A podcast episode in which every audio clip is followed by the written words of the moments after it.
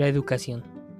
En su sentido más amplio, por educación se entiende el proceso por el cual se transmite el conocimiento, los hábitos, las costumbres y los valores de una sociedad a la siguiente generación. La educación comprende también la asimilación y práctica de las normas de cortesía, delicadeza y civismo. De allí que en el lenguaje popular la práctica de estos hábitos se socializan y se califican como signos de una buena educación.